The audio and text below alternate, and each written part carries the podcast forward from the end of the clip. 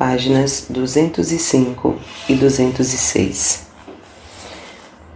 O ego controla o desenvolvimento do feto desde o momento da união do sêmen com o óvulo. O novo pequeno ser torna-se de imediato o eu que sente satisfação e insatisfação no útero, dependendo da sensação de conforto ou mal-estar e do que ocorre à mãe.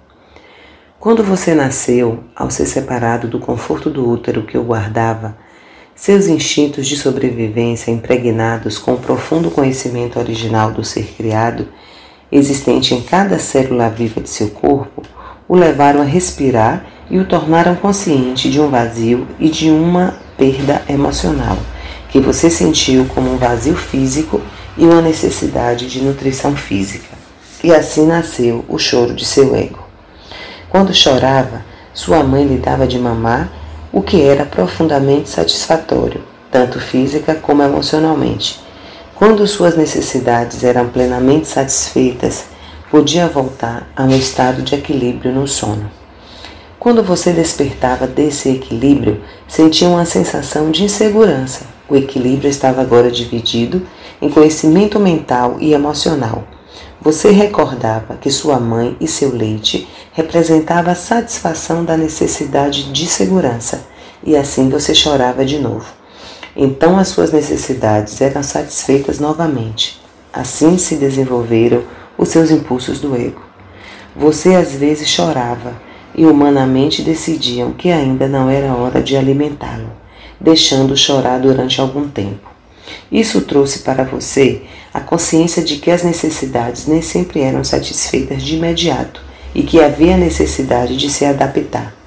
Você escolhia a raiva e chorava com mais força, ou escolhia a aceitação. Sua escolha de reação dependia das características do impulso do ego, gravadas em sua consciência ao nascer. Nenhuma das formas de impulso do ego deve ser condenada ou julgada elas são resultados natural do fator criativo do ego, que assegura a individualidade. Como expliquei em minha última carta, o ego é o guardião da individualidade. Se você não tivesse sido infundindo com esse impulso para chorar pelo que deseja para ser feliz, ou de recusar o que entristece, você estaria à beira da não existência. Se não saísse correndo ou pedisse ajuda quando estivesse em perigo, poderia morrer. Se não tivesse chorado, exigindo alimento ao nascer, poderia ter morrido de fome. Se não tivesse acolhido com prazer o leite ao mamar, se aninhando afetuosamente a sua mãe, talvez nunca tivesse se desenvolvido uma carinhosa proximidade e ligação com ela.